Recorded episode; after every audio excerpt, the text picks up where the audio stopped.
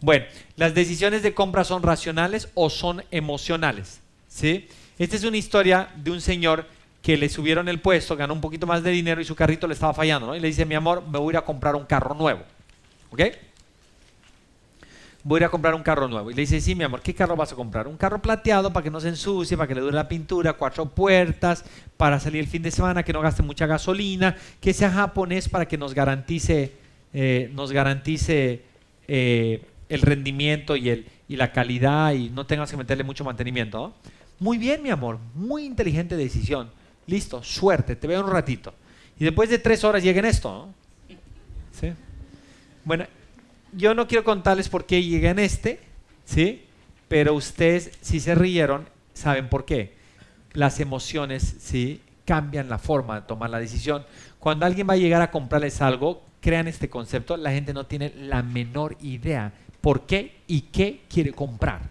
Y dice, no, me queda bien claro, yo quiero esto, esto, esto, esto, el otro. ¿Sí? Con cuatro preguntas que le hagas y entiendas perfectamente quién es, cómo vive y qué necesita para sobrevivir, tú lo cambias acá. Si además de cambiarlo para acá, le vendes, no algo más caro, porque el mal vendedor hace eso, ¿no? Te inventa un cuento para que compres algo más caro. Es típico, ¿no? Vas con un mesero en todo restaurante en Latinoamérica, ¿no? Vas a un restaurante y le dices al mesero, qué es lo que más se vende aquí o qué es lo más rico acá. Y siempre tiene que recomendarte langostinos, ¿no? Siempre, o sea, es increíble. ¿Por qué? Porque él sabe que es el más caro. ¿no? ¿Sí? Y él cree que hace bien el trabajo ese. Pues él no es un vendedor, él es un mesero. Pero si todo restaurante en el mundo sabe que hay un platillo que es el que hace que la gente vuelva y es el mejor y el que más compra la gente. Pero no te lo recomiendan porque de repente es lo más barato. ¿Sí me entiendes?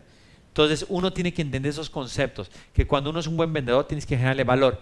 Y un tipo que le ofreces el mejor plato y el más barato va a volver. ¿sí? Y cuando le ofreces algo que le va a servir a su vida para hacerlo feliz, a él, a su familia le va a servir para sobrevivir, bienvenido. Si ese carrito lo ayuda a sobrevivir este señor, porque la verdad le hice cuatro preguntas y me di cuenta que este tipo ya se va a divorciar en tres meses y quiere seguir ir con una chica de 28 años, ¿ok? Entonces le estás generando valor. Pero si ese es un tipo que te das cuenta que ama a su familia, que quiere pasar con la familia, que quiere hacer una inversión familiar, entonces lo estás estafando por vender este carro, aunque por vender este carro que no salía te ganaste mil dolaritos extras de bono, porque el, gerente de ventas dijo, dijo, el que vende este carro rojo lleva seis meses, aquí le voy a dar mil dólares extras de, comisión, Entonces, ¡pum!, ahí sale el mal vendedor, ¿no? Entonces, muchas veces también nosotros empujamos a los, a los vendedores, ¿sí? A convertirse en malos vendedores porque van por el hueso, ¿no? Pero un buen vendedor y un tipo ético no hace eso, ¿no? Ni, ni siquiera porque el hueso es grandote, ¿no? Bueno, en el 2011 descubrimos que la mente se cierra a discursos de venta tradicional, ¿sí? Eso significa que cuanto más uses la venta típica de vendedor, el cerebro está agotado del discurso típico de vendedor, ¿sí? Por favor entiendan este concepto. Hoy la forma como vender es sin vender porque el cerebro es muy inteligente y está muy preparado. Tú empiezas a tirar cuento vendedor y el cerebro se cierra y es como si no le entrara nada. Cierra todas las compuertas. Entonces, hoy yo les voy a enseñar a cómo vender sin vender. Pero ¿sabías que hoy lo que funciona es vender sin vender? Bueno, ustedes deben estar haciendo a estas alturas la pregunta, ¿cómo vender sin vender? Bueno, dejas de vender y empiezas a escuchar.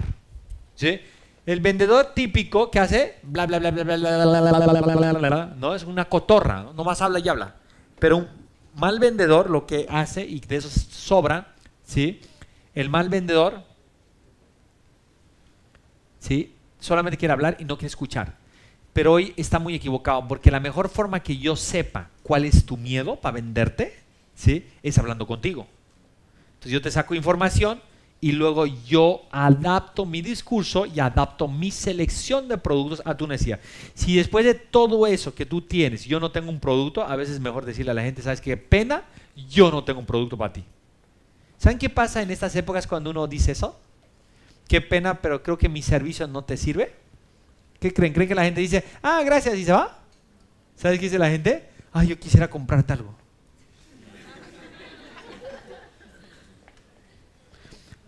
¿Quiénes, levanten la mano, ¿quiénes venden servicios aquí?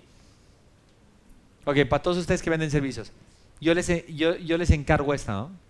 No, y además, cuanto más auténtico y seas más honesto, más te va a funcionar. Porque si eso lo usas como estrategia de vendedor y mañoso, tarde o temprano te van a pescar, porque el cerebro es demasiado inteligente, la gente es demasiado inteligente en estas épocas, ¿sí?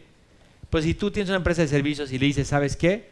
Vamos a revisar tu caso, cuéntame qué está pasando en tu empresa y ya veremos, ya veremos si te puedo ayudar o no. Y después de que te suelta todo y le dices, ¿sabes qué? Creo que yo no soy la persona para ti. Se queda así. En serio, es todo lo contrario. ¿sí? La gente quiere trabajar con uno, ¿no?